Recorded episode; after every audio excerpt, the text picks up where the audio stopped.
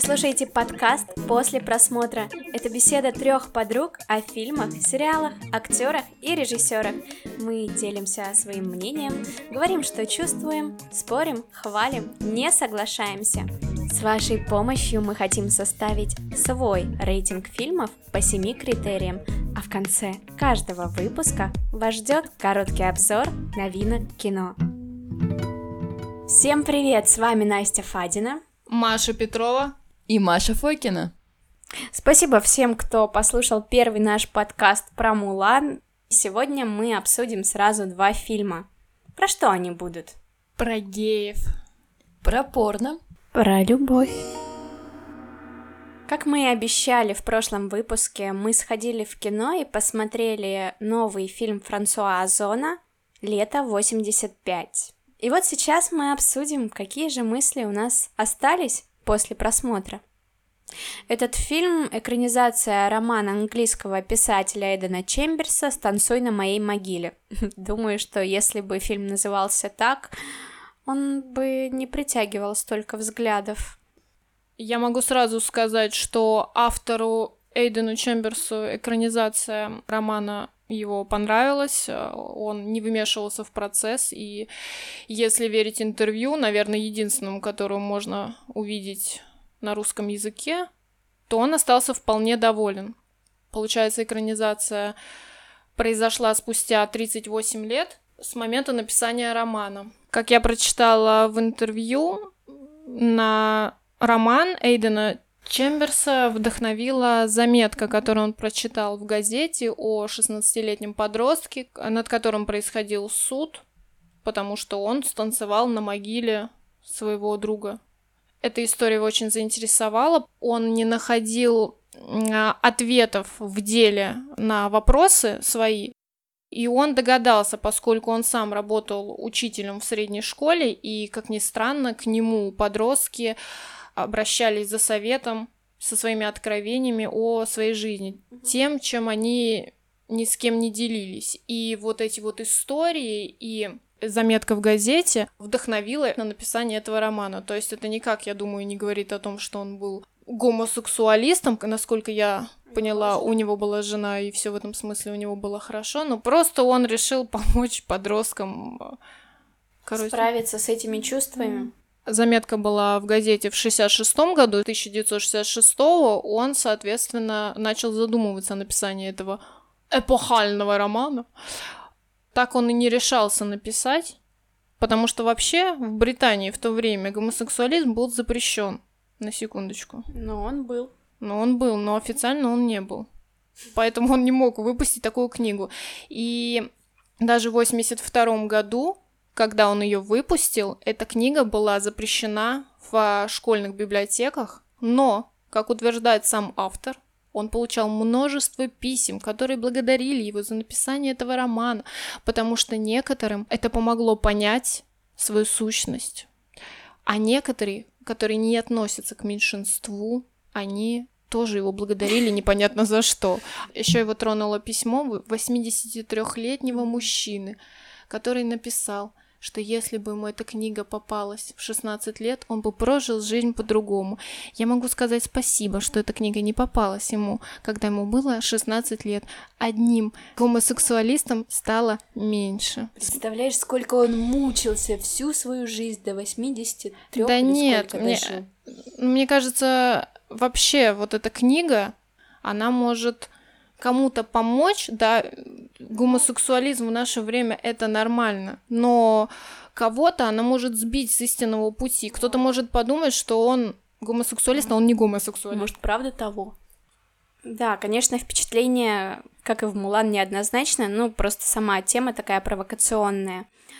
И трудно было найти какой-то материал относительно, что же думал сам Эден Чемберс по поводу этой экранизации — и вот когда Маша прислала все-таки одну найденную статью, я почитала эту заметку, и мне пришла в голову мысль, что мне бы, наверное, было бы как зрителю интересно посмотреть совершенно другой фильм, что-то вроде детектива, который бы начинался с того, что учитель как раз-таки находит заметку в газете, читает ее и все понимает, что на самом деле подросток танцевал на могиле не просто так, что там есть некая предыстория. Учитель у которого были, может быть, похожие ситуации в жизни, когда к нему обращались школьники, да, с э, такими вот проблемами, то, что у них на самом деле другая ориентация, родители их не понимают, общество осуждает, и как им вообще жить, не стесняясь вот этих чувств, и что же им делать. И вот если бы режиссер показал нам, как на примере другого реального случая в жизни этого учителя происходили вот какие-то такие истории, да, похожую историю вот показали в фильме, но при этом не показывали, как они целуются, как они обнимаются. Если бы все это было не на показ, а зритель должен был сам провести эту тонкую работу и только в самом конце фильма догадаться, что они были геи. Мне кажется, было бы прикольно, если бы сразу было трое друзей, два мальчика и одна девочка, и сначала бы казалось, что виновата женщина, да, а в самом конце, например, фильма показали бы какими-то очень быстрыми кадрами, что на самом-то деле там не любовь парня и девушки, да, была причиной, а два подростка влюбленных. Тогда бы, мне кажется, это было бы ну, как-то более интересно, что ли, смотреть, и, может быть, не только геям. И вот еще что, мне кажется, ну, 16 лет это такой нежный возраст еще, когда психика подростка еще совсем нестабильная, и я вот боюсь, что все равно есть некое влияние моды, окружения и так далее, и не все люди, кто реально геи, они геи. И мне вот очень бы не хотелось, чтобы, не знаю, под влиянием, может быть, таких фильмов, да, появлялись вот такие подростки, геи, ну или бисексуалы, да. А что, Маш, ты скажешь? Я прочитала совсем другое интервью, а, его легко найти. Медузе давал интервью сам Амазон и рассказывал, что он общался с э, автором книги. И тут идет э, информация о том, что Эйден Чемберс был священником, и его роман основан на исповедях молодых людей. Тут не приводится никакой оценки, которую получил сам Озон от автора книги. Будем верить, что ему понравилось. Я, если честно, очень не хотела идти на этот фильм, но раз мы пообещали, я очень долго откладывала. И после прочтения данного интервью а, мне затеплилась надежда, что я что-то увижу такое все-таки невинное и про любовь. Потому что сам Озон говорит о том, что вне зависимости от полов, это история о первой любви.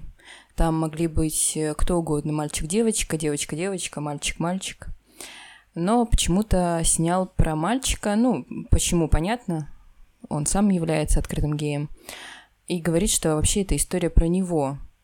Единственное, соглашусь, не могу сказать, что мне прям неприятно смотреть, но никаких э, чувств сопереживания или сочувствия по поводу испытываемых чувств на экране я не испытываю, когда смотрю подобные фильмы – у меня немного опыта в данных фильмах. Смотрела только «Назови меня своим именем». Я его посмотрела из-за актера, который играет там главную роль Арми Хаммера, и поняла, что никаких эмоций по поводу всех переживаний, которые происходят на экране, у меня не возникает.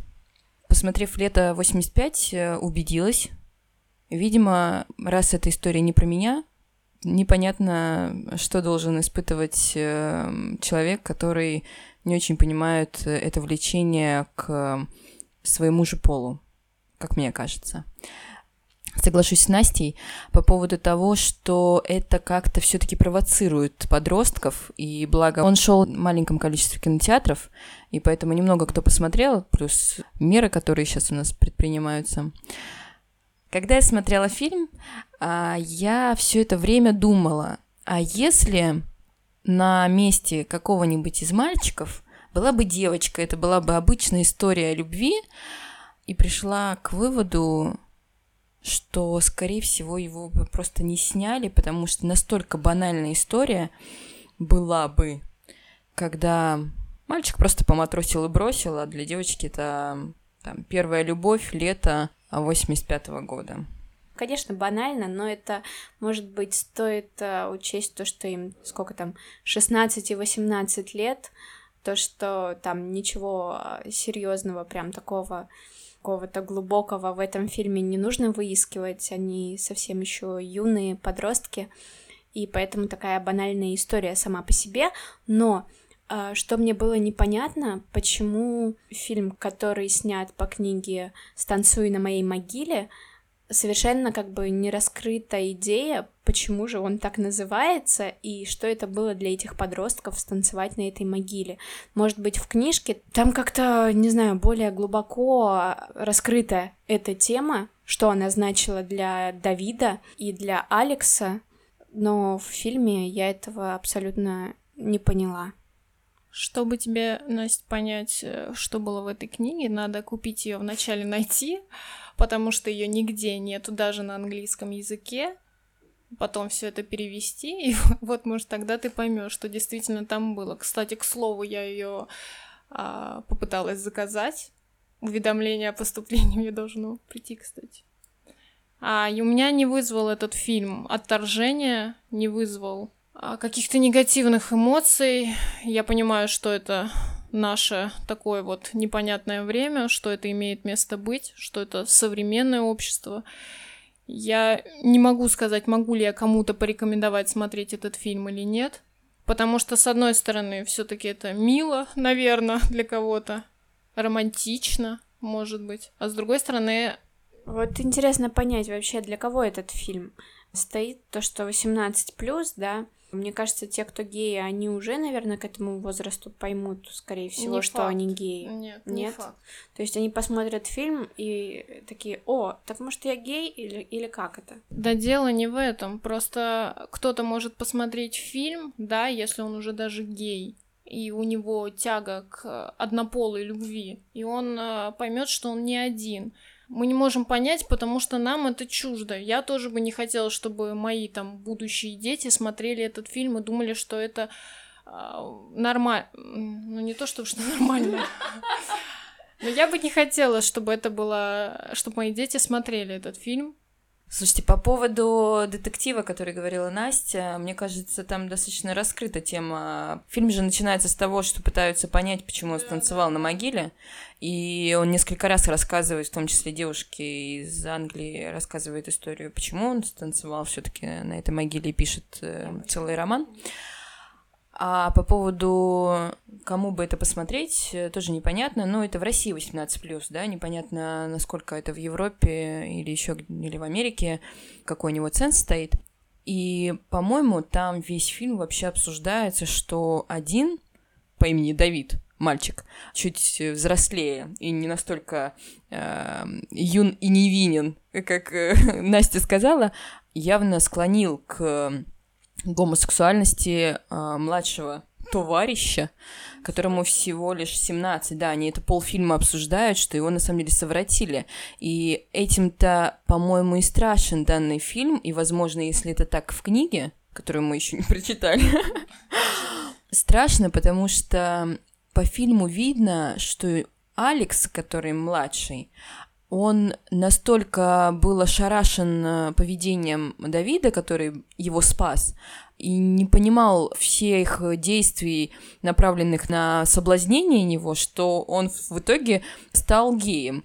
Я размышляла после фильма по поводу этой девушки, которая у них появилась э, из Англии. Вот если бы она его совратила, или мама Давида, если его совратила бы, есть подозрение, что парень просто был бы по девочкам.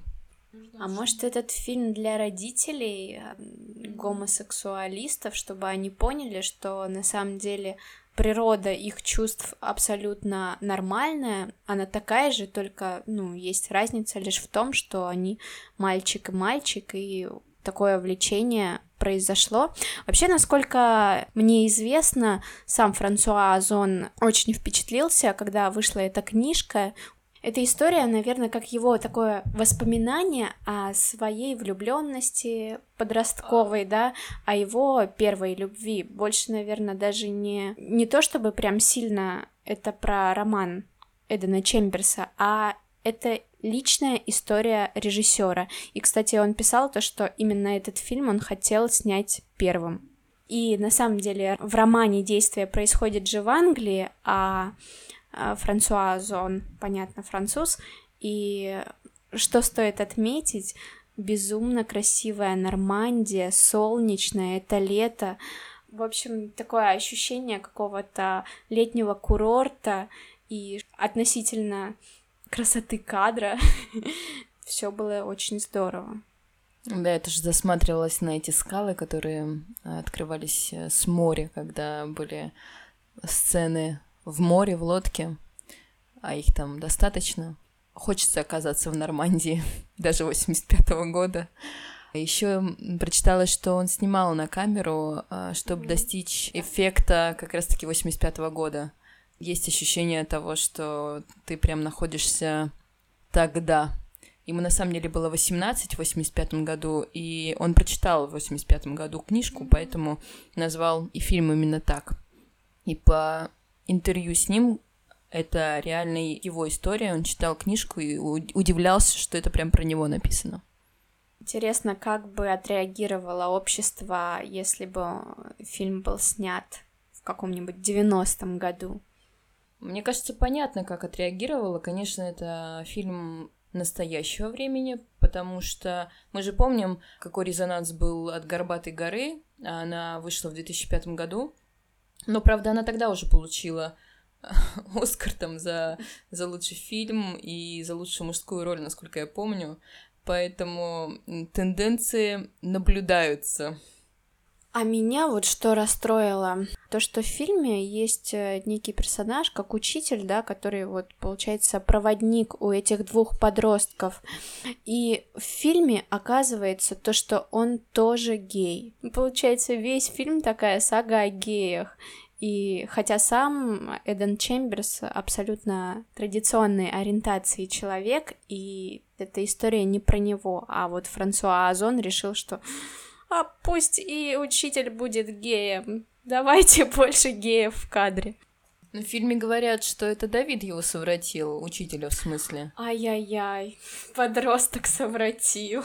Такое тоже бывает. Он не мог ему отказать, конечно. Мне кажется, просто фильмы о том, что все друг друга совратили, и в этом и есть проблема, а не в том, что они все геи.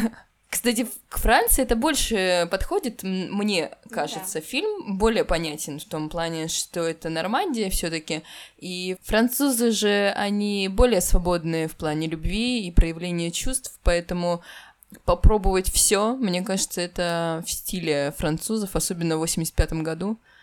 А вы заметили, сколько хвалебных отзывов со стороны критики? Вот я ни в одном а, отзыве не увидела какого-то, знаете, порицания. То, что ай-яй-яй, как же так? Можно два снимать двух гомосеков в кадре, а еще и третьего приплели. Вот, ну, нигде вообще даже слово гомосексуалист практически не фигурирует. Все, что я читала, какие-то, знаете, рецензии или даже просто описание там трейлера, это роман о дружбе, о взрослении, а то, что они геи, как бы на этом акцент не делается. У меня такое ощущение, что как бы нельзя писать такие рецензии или отзывы. Сейчас это очень порицается. Но с одной стороны же это хорошо, что люди не воспринимают их как не людей. Угу. Из-за того, что люди геи, они не становятся хуже, или ну, из-за да. того, что они гетеросексуалы, они не становятся лучше, да, угу. это зависит от человека, но фильм-то не про э, качества личные, и история не про какие-то, там, я не знаю, карьеру, учебу или еще что-то, а чисто про любовь. И любовь сомнителю, конечно, любовь. Вот у меня подозрение закрадывается, что не про любовь больше, а про приключения и, и совращение. Может быть, это прозвучит консервативно, но я бы не хотела ну, чтобы показывали такие фильмы, честно скажу. Пускай будет литература, да, которая поможет э, таким подросткам, ну и не только подросткам, понятно, понять свои чувства, природу этих чувств и то, что как бы нужно нормально себя ощущать. Пусть будет литература, пусть будут психологи и так далее, но, ну, может быть, чтобы это было не, не для всеобщего обозрения, не знаю, как-нибудь, чтобы не так открыто это все смотрели. Тебе не понравились эти две замечательные попки в кадре? Ну, там не только попки были, там открытая страсть. Э, я тебе советую посмотреть Франсуа Зона «Молодая и прекрасная» и «Восемь женщин». Если «Восемь женщин» э, детектив, как ты хотела, mm-hmm. то «Молодая и прекрасна» не про геев. Есть подозрение, что он любит э, снимать про какие-то такие осуждаемые аспекты жизни людей. Посмотри. Хорошо, обязательно посмотрю. А я вот смотрела другой фильм, который меня как-то немножко удивил. Фильм был снят в 1961 году, и там играет Одри Хепберн, а называется «Детский час». И там как раз речь идет о двух женщинах, которые учительницы, и у одной из них возникают чувства к Одри, героине, которую играет Одри, и она сама не понимает природу этого чувства, она сама ревнует ее, но до конца не понимает. Там просто очень, по мне, так хорошая режиссура. Ребенок помогает, получается, понять вот это чувство. Там такая глубокая драма, но тем и интереснее смотреть этот фильм. И для 1961 года, мне кажется, очень такая резонансная картина. Не знаю насчет первая, не первая в эту эпоху, да, снятая о таком чувстве, но все там заканчивается трагично. Хотя в этом фильме тоже трагично. Один из подростков погибает. Ты чё наспойлерил? Ну, слушайте, название это «Станцуй на моей могиле». Понятно, что, наверное, там будет смерть. Ой, а, а вам не показалось смешным то, когда, типа, Алекс... Сначала, когда я почитала описание к этому фильму, я подумала, что же там за какое-то серьезное крушение, там его лодка переворачивается, и вот его спасает э, друг. Когда вот именно он плывет, это, знаете, такой спаситель, супермен. Позабавил меня этот кадр очень. А если бы была девушка? Которая плывет и его спасает? Нет, не которая плывет и спасает, а которой нужна помощь. Какое у тебя было отношение к этому? Ну вот если Озон снимет с девушкой, я... Озон не снимет с девушкой. И Давид, по-моему, ну сам актер, э, вернее как, Давид, по-моему, достаточно мерзкий парень. Ой, а вы заметили? Там, в общем, была сцена, где гуляют Алекс с Давидом вечером, да, э, решили расслабиться, и они встречают там какого-то пьяного подростка. И Давид такой, он же привык всех спасать, и э, решил помочь этому парню, а, Алекс э, на него смотрит с таким изумлением. Зачем? Он же пьяный, это его проблемы. А Давид говорит, да нет, ты не понимаешь. Ну и, в общем, они его отводят на пляж. Тот парень вообще абсолютно в беспамятстве. И что делает Давид? Он достает свою такую складную расческу и причесывает челочку этого пьяного подростка. По мне так это, не знаю, мне показалось, это какой-то маньячиной попахивает. Ну, есть немножко, мне кажется, в этом весь Давид. А ты, Маш, что думаешь? Ты помнишь этот кадр? Нет, я помню этот кадр, просто мне кажется, что очень критично настроены к этому фильму. Вот ты говоришь, я не хочу, чтобы этот э, фильм э, был в прокате. Ну, кто тебя заставляет его смотреть? Кто за... Там стоит ценз конкретно, если говорить про Россию, 18+. Значит, соответственно, дети не должны смотреть. С 18 лет это уже выбор каждого. Идет он смотреть этот фильм или нет. Просто это уже надо принять, что это... Они есть, они будут, и ты уже ничего ты с этим не сделаешь. А у тебя отношение к этому слишком такое, что вот, ну, уже как-то прими, да. Я не хочу. Ну, уже от тебя ничего не зависит. Ну, слушай, окей, 18 плюс, но, во-первых, для кого этот фильм мы так и не поняли, а во-вторых, разве кто-то проверяет билеты в кино? Есть ли тебе 16? Да. У тебя паспорт смотрели? Было дело. Это неправда, никто не Было проверял. дело, у меня свидетель есть да через что тебя. ты врешь? Мы же обсудили, что куча совращений. Не дело даже в геях. или какой-то истории про них. Дело в том, как это показано, Да, да. и есть ощущение, меня не покидает это ощущение, что дело про совращение. А никто не дал такого комментария даже из критиков. Мы дали. Слушайте нас, мы скажем всю правду. Не, на самом деле это действительно дело каждого смотреть, не смотреть. Спать Мне- спать с мужиками. Лично, да, лично мне неприятно это смотреть.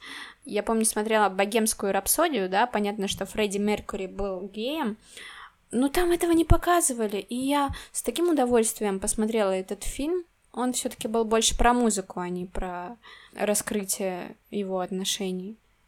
Да, вот что меня еще позабавило, то что на кинопоиске очень высокие оценки, 7,3 балла, а 1700 проголосовавших.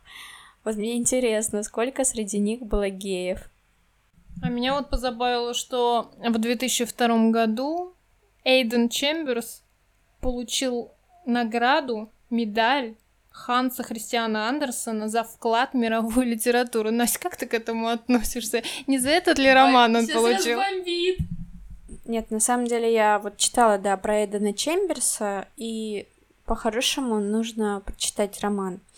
И много где написано, что он же не только этот роман сочинил, у него есть другие произведения, а, где он как раз-таки раскрывает тему взросления.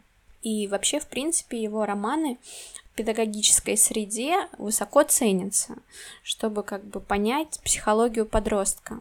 Поэтому здесь дать какой-то комментарий в отношении премии Ганса Христиана Андерсона я не могу. Нужно все-таки прочитать книгу. Давайте прочитаем. Не изменяя нашей традиции, мы оценили этот фильм по семи критериям. Первый — это сюжет. Второе попадание в образ. Третий здоровая мотивация. Четвертый — это фильм на раз. Пятое это социальная нагрузка. Шестой красота кадра. Седьмой — музыкальная составляющая, Наши оценки вы можете увидеть в группе ВКонтакте. которая называется «После просмотра». Приглашаем вас к участию в нашем голосовании. Мы создаем свой независимый рейтинг, и мы будем очень рады, если вы поучаствуете и оставите свой голос. Но сразу скажу то, что критерий музыкальности оценен нами по высшему баллу. Обещаем опубликовать э, музыку из фильма в группе ВКонтакте. Которая как называется? После просмотра. Как и обещали, про геев поговорили, теперь поговорим про порно. Да, мы посмотрели не только фильм про геев, но и фильм про порно. Не, на самом деле, Михаил Сигал снял новый фильм, который называется «Глубже», и в нем играет Александр Паль. Я вот... Да, я только из-за него пошла на фильм. Он очень обаятельный. На самом деле, я прочитала то, что Михаил Сигал именно Паля видел в этом фильме и сразу под него писал сценарий. Вот как. А каким вышел Паль Чеховым? М? Нужно, наверное, рассказать, да, про что этот фильм. Так уж и быть, расскажем. Молодой режиссер, мастер психологической глубины, попадает в порноиндустрию и заставляет всех играть по своим правилам. Никогда еще порно не было таким глубоким и всеобъемлющим. Мне кажется, что фильм оказался веселым. Много юмора. И с задачей фильма на раз он прекрасно справился. Вы знаете, наверное, нужны такие фильмы для просто какой-то разрядки, чтобы ни о чем не думать и немножко поржать. Вам как кажется? Я с тобой полностью согласна. Нет, ты должна э, резко противоположное мнение высказывать. Нет, но мне понравилось, если разделить фильм где-то на три части. В общем, последняя часть, где начинается с политики, мне как-то не очень понравилась. Ну, он очень легкий такой. Ничего глубокого в нем найти нельзя, я думаю. С такой задачей просто развлечь публику он, по-моему, справился. Да, я с тобой согласна, что с такой задачей он справился, но все-таки мне кажется, что последняя часть э, как-то не очень у них получилась, где речь идет про политику, вот это вот порно, это уже как-то перебор какой-то с юмором. Нужно, наверное, поведать слушателям Что мы сейчас будем обсуждать?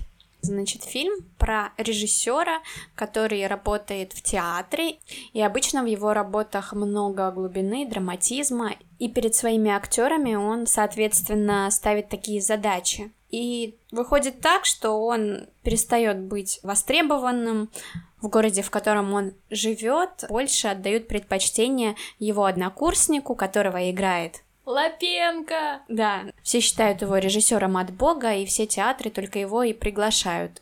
И героя, которого играет Паль, отовсюду увольняют. Он идет работать сначала в школу, оттуда его тоже увольняют. И он находится в таком нищебродском положении. Да, он ходит в кафе и берет оттуда только сахар, приходит со своим термосом, и тут приходит на помощь его одногруппник.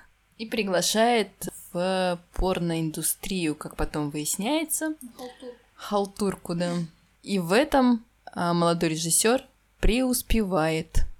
Как вы понимаете, жанр порно, ну, определенный, и какой-то актерской игры там нет, а Паль решил изменить эту индустрию и получает кучу за это денег и становится успешным, и жители со всего мира смотрят его работы. Еще там есть такой айтишник, который типа вот э, заказчик, которого нельзя называть, его никто не знает, который оказывается 18-летним, наверное, пареньком. Девственником. Да, он там говорит, что у него с девушками пока не получается. Может, он гей? Он просто посмотрел фильм лета 85-го и задумался, может быть, он гей? Ну, Михаил Сигал, наверное, что-то другое в этот фильм вкладывал, нежели Франсуа Озон. Да, согласна, что во второй части могли бы чуть-чуть сократить все эти хождения его по мукам. А в целом, по-моему, это такой очень э, большой, главный и глубокий сюр на действительность, на наше государство, на, наших, на нашего президента, на нашу систему. Откровенно говорят про задержание и содержание под стражей режиссеров. Ну, этот айтишник, который э, правит всем порно в России, явная аналогия с Павлом Дуровым, который придумывает Телеграм. На самом деле фильм, мне кажется, достаточно глубокий, э, нежели может показаться на первый взгляд, потому что юмор очень э, острый, и каждая фраза очень выверена, каждое слово имеет свой вес и очень в точку попадает, как мне кажется. Ты имеешь в виду конкретно какая-то политическая подоплека или что? А, думаю, да, такая действительность э, наша, в том числе политическая. Ну, здесь я, наверное, соглашусь, э, но почитала интервью самого режиссера, и нельзя сказать, что он вкладывал э, какие-то глубокие мысли. Он может врать. Нет, по сути, он сказал, о чем этот фильм, о человеке, у которого есть свои убеждения и который сталкивается с неприятной, может быть, действительностью, да, ему нужно как-то выживать. И тут он уже начинает как бы действовать в рамках той ситуации, в которую он попал. И вот самая такая основная мысль — это остаться верным своим каким-то убеждениям. Но это достаточно на поверхности лежит. Мне кажется, что Михаил Сигал таким образом просто ушел от неудобных вопросов и ответов а, насчет этого фильма. Однозначно не только про а, молодого режиссера идет речь, не только про принципы и тому подобное, а явно про глубину. И вторая часть фильма откровенно с политической окраской. Это трудно отрицать. А мне кажется, то, что в сюжете, да, он использует сам жанр порно, это просто прекрасный пиар для него. Ну, если бы этого не было, наверное, мало бы кто захотел его посмотреть. Вы смотрели рассказы того же Михаила Сигала? Мне вот э, на просмотре фильма глубже казалось, что что-то общее у них есть, э, кроме актерского состава, в который входит как минимум Аксенова и Угольников. Нет, я не смотрела, но если можно увидеть какую-то связь между всеми его фильмами, мне кажется, это прекрасно. Мне кажется, что этот фильм, в принципе, можно назвать универсальным, потому что кто пойдет в кино или сядет перед э, телевизором, захочет просто расслабиться, он сможет вполне получить это. А тот, кто хочет найти связи какие-то глубокие с политикой и всем прочим, на что там действительно есть и пародии, и все прочее, тот это тоже найдет. А фильм, кстати, 16 Мне вот очень понравилась пародия. А, нельзя же говорить, да, что на кого пародия? В общем, мне э, в фильме очень понравился Сергей Бурунов. Мне кажется, он отлично справился со своей ролью. А почему вы ответите на этот вопрос сами, когда посмотрите фильм? Фильм, кстати, снимался в Санкт-Петербурге, в Москве и в Ярославле. И когда видишь красивый летний Питер, по которому идет паль. Да. Почему мы не присутствовали в этот момент, не прогуливались по этому мосту? Паль, мы, в общем, тебе передаем привет. Ты Если прикольный. что, твои танцы в фильме были просто неподражаемы. Я обожаю Сергея Бурунова, просто безумно. Вот вы были фанатками Паля в этом фильме, а я, для меня было приятным сюрпризом, что там играет Сергей Бурунов. Я вот лично его большая поклонница вообще всего того, что он делает. Потому что мне кажется, он очень потрясающий актер, юморист и, в принципе, наверное, хороший человек. Про критерии мы, конечно, тоже не забыли, вы их по-прежнему найдете в группе ВКонтакте после просмотра. И приглашаем вас также оценить эти фильмы по семи критериям. Голосуйте. Как и обещали, переходим к нашей постоянной рубрике «Новинки кино». 5 ноября выходит в прокат э, фильм американского режиссера Ноа Баумбаха «Пока мы молоды». В главных ролях Бен Стиллер и Наоми Уотс. Бездетная пара за 40 чувствует, что друзья, у которых появляются дети, от них отдаляются. В поисках нового круга общения они знакомятся с молодым парнем и девушкой, с горящими глазами и целым вагоном безумных идей. На первый взгляд у них нет совершенно ничего общего, но ведь никогда не поздно снова почувствовать себя молодым. А 12 ноября уже выходит в прокат нашумевший фильм Алексея Учителя «Цой».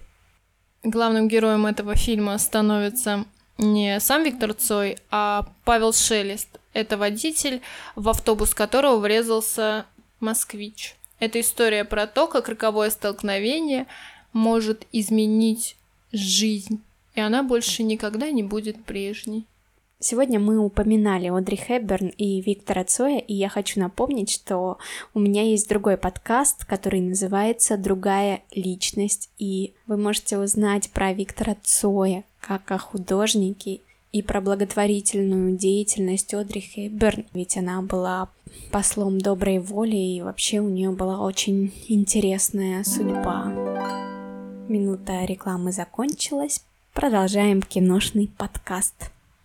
Мы представляем первый в стране аудиотрейлер, а вам нужно угадать, о какой новинке идет речь. Пишите в комментариях. Ты лжешь! Да я клянусь, не вру. Ну ладно, немножко вру, но я же продюсер, это моя работа. Я верну все твои деньги. Обещаю. Обещаю. У тебя трое суток, а потом я тебя задушу. Нахрен. Весь мир уже в курсе, ты в долгах. Заходите ко мне на площадку, там будет Фрэнк Пирс. Извините, мистер Пирс, не хочу отвлекать, можно автограф?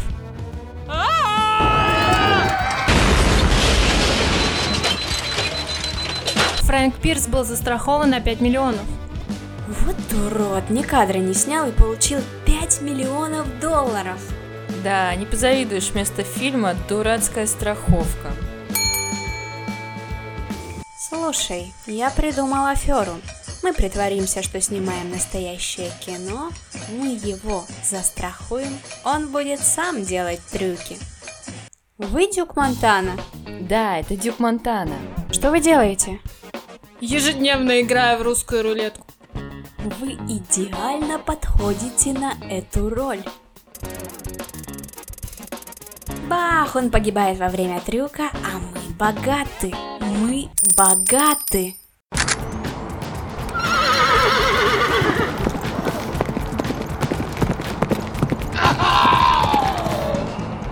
Дюк Монтана, если бы сейчас он был жив, он бы сказал. Где эта чертова лошадь? Дюк, боже мой, ты жив? Спасибо, что вы уделили время нашему подкасту. Надеемся, что вам понравился. Ждем ваши оценки и комментарии в группе после просмотра. С вами были Настя Фадина, Маша Петрова. И Маша Фокина.